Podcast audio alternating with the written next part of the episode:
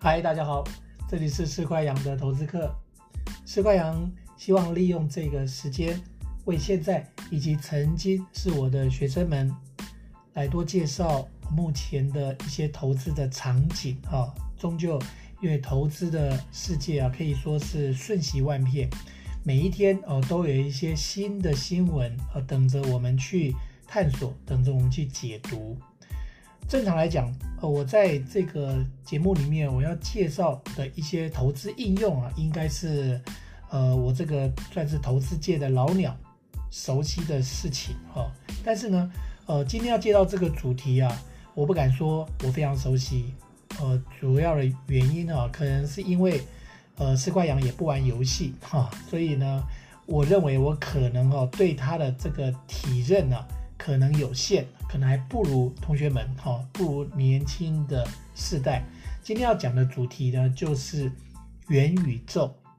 元宇宙那最近可以说非常热门，当然主要是因为以国内的产业来讲，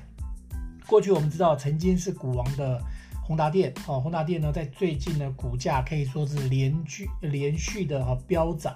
很短的时间它已经涨了五成。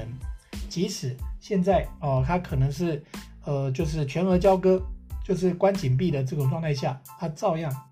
能够就是呃招可以招惹非常强劲的买盘。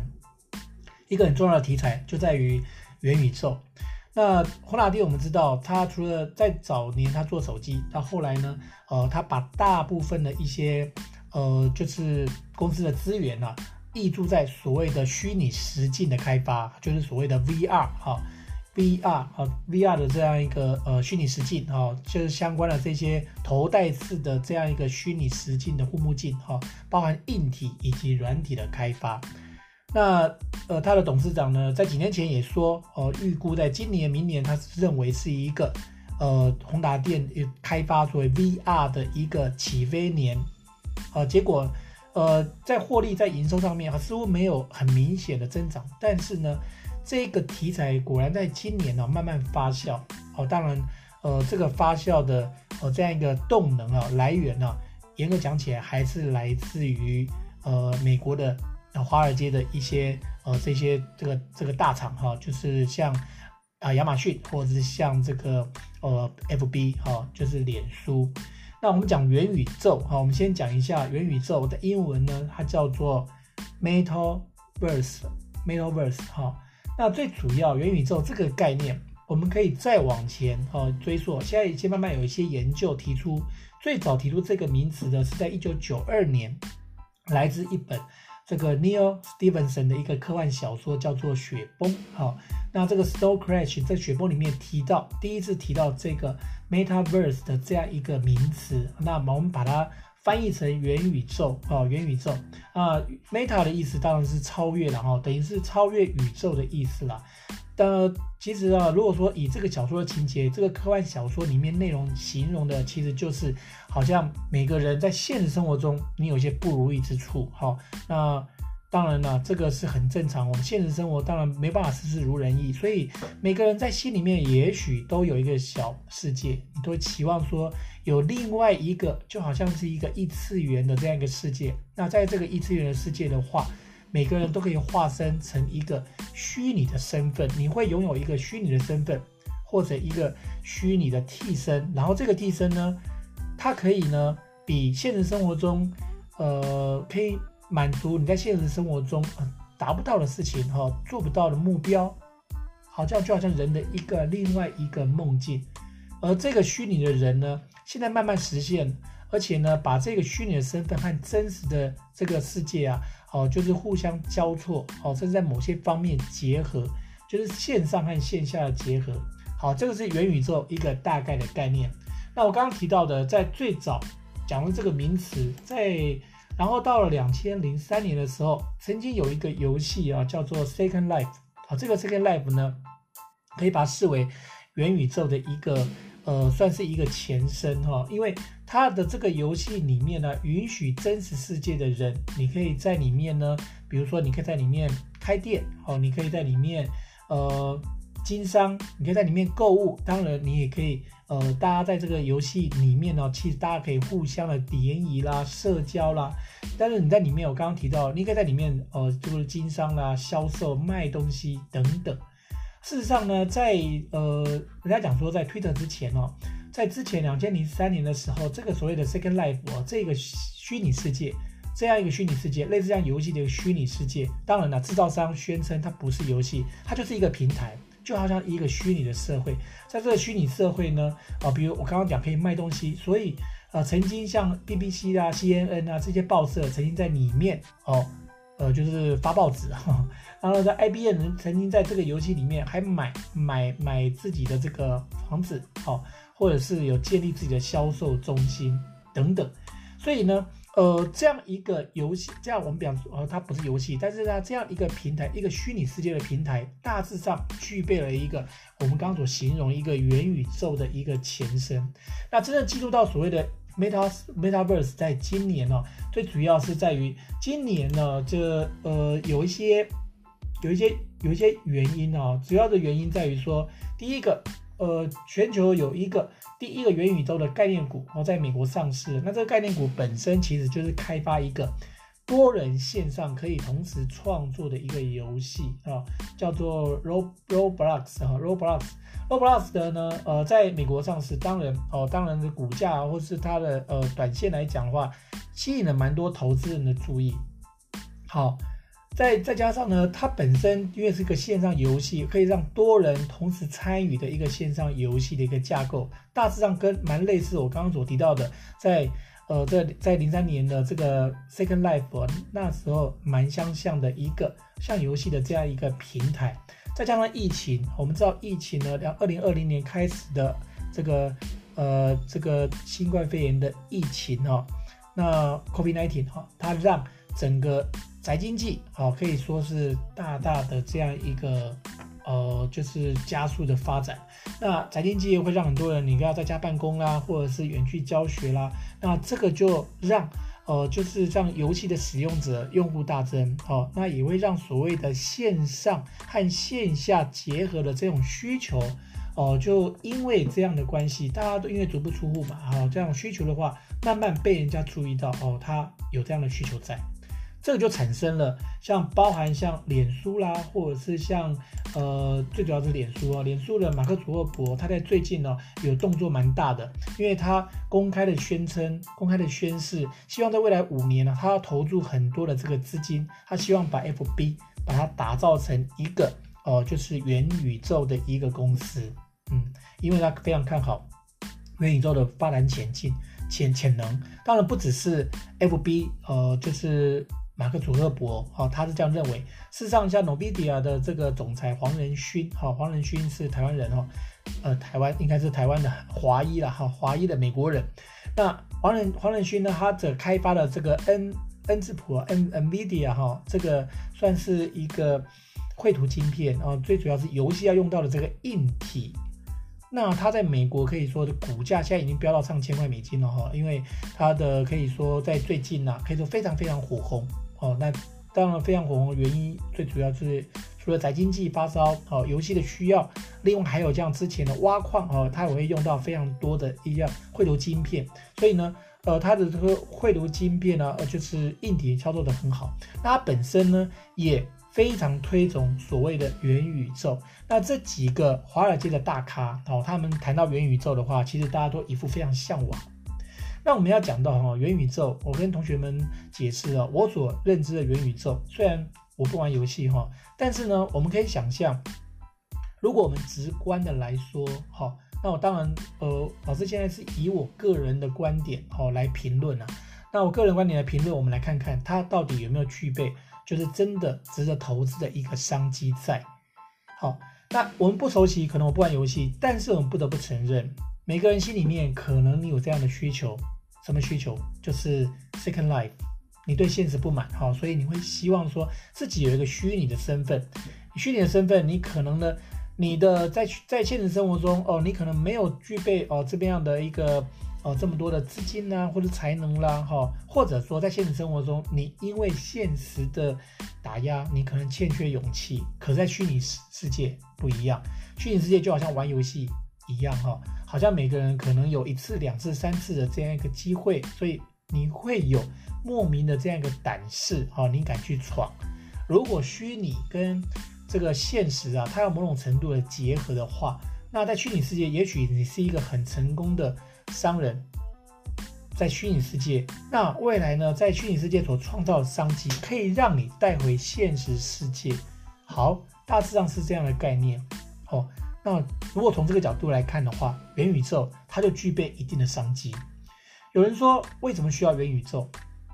或者说，为什么这个产业它会发展出来呢？好，当然。呃，我们知道所谓的物互联网，哈、不管是物联网也好，或互联网也好，那这个所谓的 Internet 这个网际网络啊，它已经从两千年，从两千年网络泡沫化到现在，哈、泡沫之后，然后又发非常的这样一个火，呃，这个红火的这样一个发展到现在，可以说不容，不管是在内容的这样一个当内容的这个载具啦，或是传播的这样一个方式，或者人与人之间互动的这种模式，其实久了以后。大家慢慢都觉得腻了，因为你很难再有说在网络上的发展，好像还有办法再更进一步。因为你在使用的，其实现在看到都是平面，你跟人和人之间的互动，在网络上，好就是呃每个人有一个网名的身份，哎，大家知道是匿名的，所以大家有讲说，呃，是网名或是酸民，好，你可以在网络上，你可以不负责任的哈乱扯一通。当然现在不是说不能啊，不能讲说完全没责任的哈，在网络上你可能还是要负一些言论。的责任，可是呢，这种互动性呢、啊，久非已经非常长的一段时间，一直欠缺再突破。我所谓再突破是，终究是在网络上，就好像一个二 D 的，你进阶不到三 D。好，那现在机会来了，当然也有可能是因为长久以来所谓的互联网啊，一直欠缺它这个新平台，这个平台的这种模模形态啊，一直在发展上面碰到一个瓶颈，好像很难再进一步。可是呢，慢慢要进入到五 G，再加上一些新的技术，比如说云端运算，还有像 AI 人工智慧，好，最重要是区块链，好，像这些技术陆陆续续发展出来之后，哎，慢慢的让人们觉得所谓的呃这个过去互联网这种平台的形态，似乎有机会可以再进一步的迭代，好，再进一步的扩大，好像这个 FB 的 CEO 啊，马克·祖克伯，哈，他所说的。他说：“把元宇宙看作是一个跟人家可以互动的一个互联网，它就等同一个三 D 的互联网了。在这边呢，你不是只有在看内容，因为你就在内容里面。哦，我认为这个形容是挺生动的。哈，的确，因为你可以去创造你跟别人所谈论的，好这样的一个类似这样虚拟的世界，你可以在自行创造。所以，我们讲说元宇宙它有些特点，比如说。”你可以有新的身份、新的朋友，他所谓的沉浸式的体验，然后你戴着 VR 眼镜也好，好像就这样一个，好像人就好像在梦境，但是就好像在现实中一样。它的内容是多样化的，然后呢，最重要的是你可以自行创造。所以呢，它的七个，它大概有几个构面，比如说体验、发现，还有创作者的经验。当然呢。还有一个可能跟区块链一样的，叫做去中心化，没有人可以控制这个世界要怎么发展，完全是你人和人之间的互动慢慢构建起来的。所以同学们可以想象，如果你在一个虚拟世界啊，过去你只在里面玩游戏，可是未来呢，你不单单玩游戏，有的游戏会和现实之间会非常类似，非常相近。同学还记得？呃，前两年哦，非常热门的宝可梦，宝可梦的游戏的就好像是说，哎，你好像在眼前看到了你可以抓到的这些怪物，抓到怪物可能可以呃得到积分。重点是，你会因为抓要抓那个怪物啊，你必须上山下海，到各个景点或各个呃地方，只要有怪物的地方哦，那个必须要走动，你才会发现那个怪物。什么样的动能驱使？呃，玩家他要去上山下海，他要去走动呢。本来是宅男的，都待在家里，诶，可是呢，因为你待在家里不会有怪物让你抓得到，那你必须要哦、呃、到野外啦，或到一些特定的地方啦。好、那这是游戏它设计的这样一个呃这个主轴嘛，它的特色。但无论如何，你看到它成功了，它吸引人，吸引人的话倒不是诶，它吸引人可以运动，倒不是如此，而是它不一样的体验，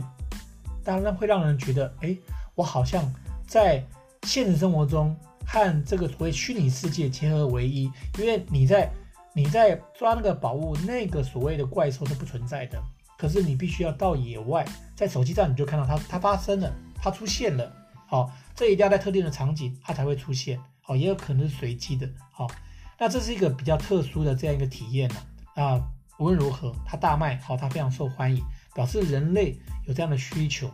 那如果如果未来呢，我们作为抓宝物呢，未来你在这个虚拟世界，你不但可以抓宝物，你还可以有另外一层社交，你有不一样的身份，也许不一样的长相，不一样的发色，可能呢，现实生活中哦，你头发稀疏，可是，在虚拟世界里面，哎，你是个美男子哈，因为角色是你自己定的，然后你用什么什么样的互动模式，你看别人要怎么沟通的话，哎，都是自己可以决定的，你的你的你的这样的一个呃，你说的话，其实对你的对手。他可能因为你所创造的角色，然后对手可能会有互动的，而每个人其实都可以控制自己的角色，在现实生活中可能会有不一样的情境发展。这有挺像有些人游戏啊，它有某某种程度是为了联谊用，哈，交交也有这种交易的交流的这样一个目的啊。你在游戏中你也可以交朋友。好，讲到这边的话，慢慢同学，嗯，你可能就会有一点感觉了，嗯。这样听起来的话，不单单只是有没有玩游戏而已，好像是说这种所谓的虚拟和现实世界，它的未来的发展性的话，慢慢会被获得肯定。因为，呃，在虚拟的世界的话，它是另外一个，就真的好像是一个异次元的一个商业空间。那在异次元商业空间，你会想，你凭什么可以在那边，然后可以自产呢？你可以买房，好，或者是你可以构建自己的。呃，这样的一个住所啦，或者是你可以开自己的店面呢，它也许是一个哦、比如说所谓未来这个虚拟世界，它可能会有一个呃，是有一个协议，是每个玩家要进入这个游戏之前，大家要有一个呃法律，你要遵守一定的这个规则，大家遵守这个规则之后，然后按照这个规则，你不能逾越哦，这个就像宪法一样，逾越这个规则，你那就是不能玩了哦，你可能也没办法继续玩下去。好，如果你遵守这个规则的话，你就可以继续在里面生活，在里面社交，在里面交友，哦，在里面经商。当然，你也有可能在里面，哦，最后呢，哦，是卖做做做什么事业，然后呢，呃，因此因此而赚到钱致富也有可能。它是一个类似。不像 FB 啦啊 IG 啦，每个 FB 每个 IG 每个 Twitter，它就好像是一圈一圈就把你框住了一个封闭式的一个社群，它不是，它是每个每个封闭的社群的话，大家都开放，而每个封闭的社群互相因为开放，然后呢可以互相来做一个连接，哈，我想这是最特别的地方哦，就是它是走一个开放，然后走向封闭。那如果从这个角度来讲的话，呃，大家可以哦，就是可以，就是可以理解哈、哦，在所谓的元宇宙啊、哦，它有这样的不一样的这个样一个呃一个地理环境。那这个地理环境的话，可能都要用到非常强大的这样一个运算嘛。你把这样的一个场景，就好像它好像真的是一个游戏的一个世界。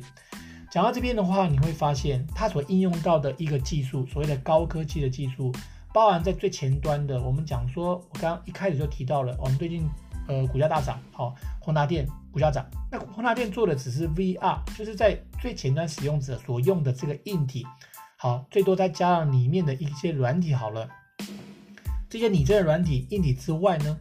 它还需要其他的一些基础设施吗？当然要，它需要非常非常快速的。网络速度嘛，哈，所以它需要五 G 的环境。你有五 G 的环境的话，你就牵涉到，哎，你要有非常强大的即时运算的晶片，好，那你要有这个晶片，当然就要一定的半导体的这样一个设计喽。所以呢，你要有一些互动的软体，你要有操作界面，你要有显示的技术，哦，除了 AR、VR 之外，当然你要有面板啦，还有呢，你要有相关的行动装置。游戏机，你要有音，就是那个音源呐、音讯呐、哦，这个麦克风啦、啊，好、哦、相关的这些沟通的这样一个工具啊。它最重要的是，你要有一个云端的资料库，你要有大数据的处理中心。当然，你要有 AI 晶片，你要有人工智慧。这些如果这样讲起来的话，我们国内我们讲说通讯好了，通讯的半导体晶片，那就联发科，嗯，确评中选。那如果说以那个半导体，半导体当然台积电一定一定逃不过嘛哈，台积电啦、联电啦，好，这些半导体的大厂。另外，我们国内的 IC 设计很多，IC 设计包含像我们刚刚讲的 NVIDIA，NVIDIA 是美国美国的这个绘图晶片厂，可是它跟国内的所有合作的，包含做记忆体的，不管是呃呃南亚科啦，或者是做 DRAM 的华邦电啦，哦，做 IC 设计的 IC 设计的非常非常多哈、哦。除了联发科之外，比如说像智原啦，哦，创意啦这些 IC 设计的，呃，智原哦，I 呃还有像。呃，联咏啦，呃，力旺啊，这些这么多国内的这些半导体厂商，或多或少其实都搭了上边。那你这样看起来似乎会觉得，对，又是回到半导体的这样一个呃独领风骚的这样一个这个世代了哦。这些独领风骚的世代，牵扯到所谓的通信基础的五 G，还有刚刚讲到的机器人呐、好、人机的这样一个。呃，这个串联呐、好，这样一个发展的趋势啊，VR 虚拟实境啊，等等，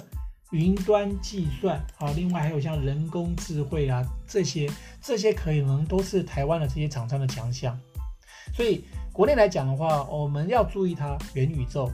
投资的，呃，学投资的这些同学们，哎，你也该该留意了。不管你懂不懂游戏，你会不会游戏，你喜不喜欢，其实都不重要。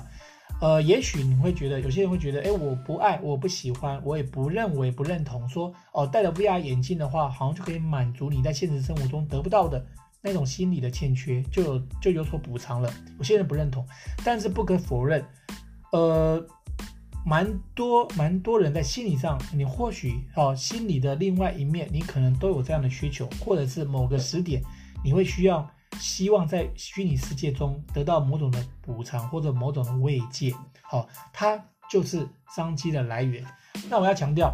四块羊的课程，我们讲四块是因为投资原来就是唯利是图嘛，好，哪边可以有获利的空间，我们是讨论往这个方向来，往这个方向来讨论。那元宇宙呢，它可能创造，它未来可能创造一个绝大的商机，我想。呃，没有人可以否认啊，这个商机预估会有多大呢？好，我们估计，呃，现阶段啊，现阶段呢，彭博，彭博他说到二零二四年，相关产业预估可以达到八千亿，八千亿的产值。好，那这个之前有跟大家提到过，这个 ARK 团队哈，ARK 预估虚拟世界的收益到二零二五年，四年后，二零二五年。预估可以达到四千亿美金，嗯，两个看起来有的保守，有的有的有的有的是有的比较乐观。那企业一般对元宇宙的投资金额的话，这样算一算的话，其实越来呃越来越大哈，你可以达到数兆美金，因为参与的厂商有太多了。大家看到这样的趋势，未来它会怎么发展？是不是人啊？真的像零九年的时候有一部电影呢，是布鲁斯威利演的，叫做《猎杀代理人》。好，同学有兴趣的话。可以去偶尔注意 HBO，好，也许会重播。那这部片子其实描述的，其实大致上就是每一个人其实待在家里，但是你有一个代理人的身份，在外面行走，在外面走跳江湖，哈，在外面社交，在外面呢，可能呢，呃，就是呃参加舞会啦，或者是尽情的玩乐啦等等。但它是你的分身，它有你的意识。有你的这样的一个脑波，就是有有你的认知啊。那每个人呢，待在家里，可是呢，他透过另外一个身分身，这个分身呢，可以长得又高又帅又漂亮哈，就是每一个都是俊男美女。可是在外面呢，呃，去去跟其他人去做周旋，然后其他人一种一种生活，就等同在家里的那个人一样。可是呢，猎杀代理人后来会发现，哎，结果呢？呃，后来这个世界就被代理人，哈、代理人的某些阴谋，可能要代理人反过来猎杀人类，哈、大致上剧情是这样描写。我们呃，大家不用，大家不用担心说，我们现在讨论的元宇宙会不会走到那个地步了，哈、因为因为所谓的代理人那个是机器人，我们现在没有看到是真正的机器人在代理我们人的生活，但是呢，现在现在的情况似乎会有一个过段性的过过过渡阶段的，所以现阶段的话，呃，会有越来越多这种。这样的一个产业发展上面是人呢，其实活在另外一个虚拟的梦境，你姑且可以这样想。而这个虚拟梦境，只要跟现实来做一个连接的话，即便将来我们再次碰到类似像疫情一样，我们不得不待在家里，如果是这样的话，一样全世界的经济呀、它照样它是可以维持一个正常的贸易哦，正常的交易、正常的社交、正常的呃生活，人与人之间的关系，哦，它可能是透过另外一个层次，就是这个虚拟世界来做一个连接。好、很难讲说它好或不好，但是我说人有需求才有这个科技，好、哦，科技始终来自于人性嘛，哈、哦，有这个需求就会有这个科技，有这个科技，哦，最终有这个需求就会有这个供给，同理。你会有这样的一个需求在的话，它自然就会有商机，它就会有获利的来源。好，当然风险还是存在。好，所以呢，呃，今天给同学们大概介绍一下元宇宙，我希望同学大概有个概念了。那未来呢，我们也希望说，呃，可以多介绍同学们感兴趣的，好，感兴趣的。也许不是老师非常拿手的，就像我们今天讨论的，老师不玩游戏，可是对投资我是拿手的哈，所以呢，呃，来这么一段啊，跟同学们来做个分享，好，希望你喜欢。好，那我们今天课就到就到这边，我们下次见。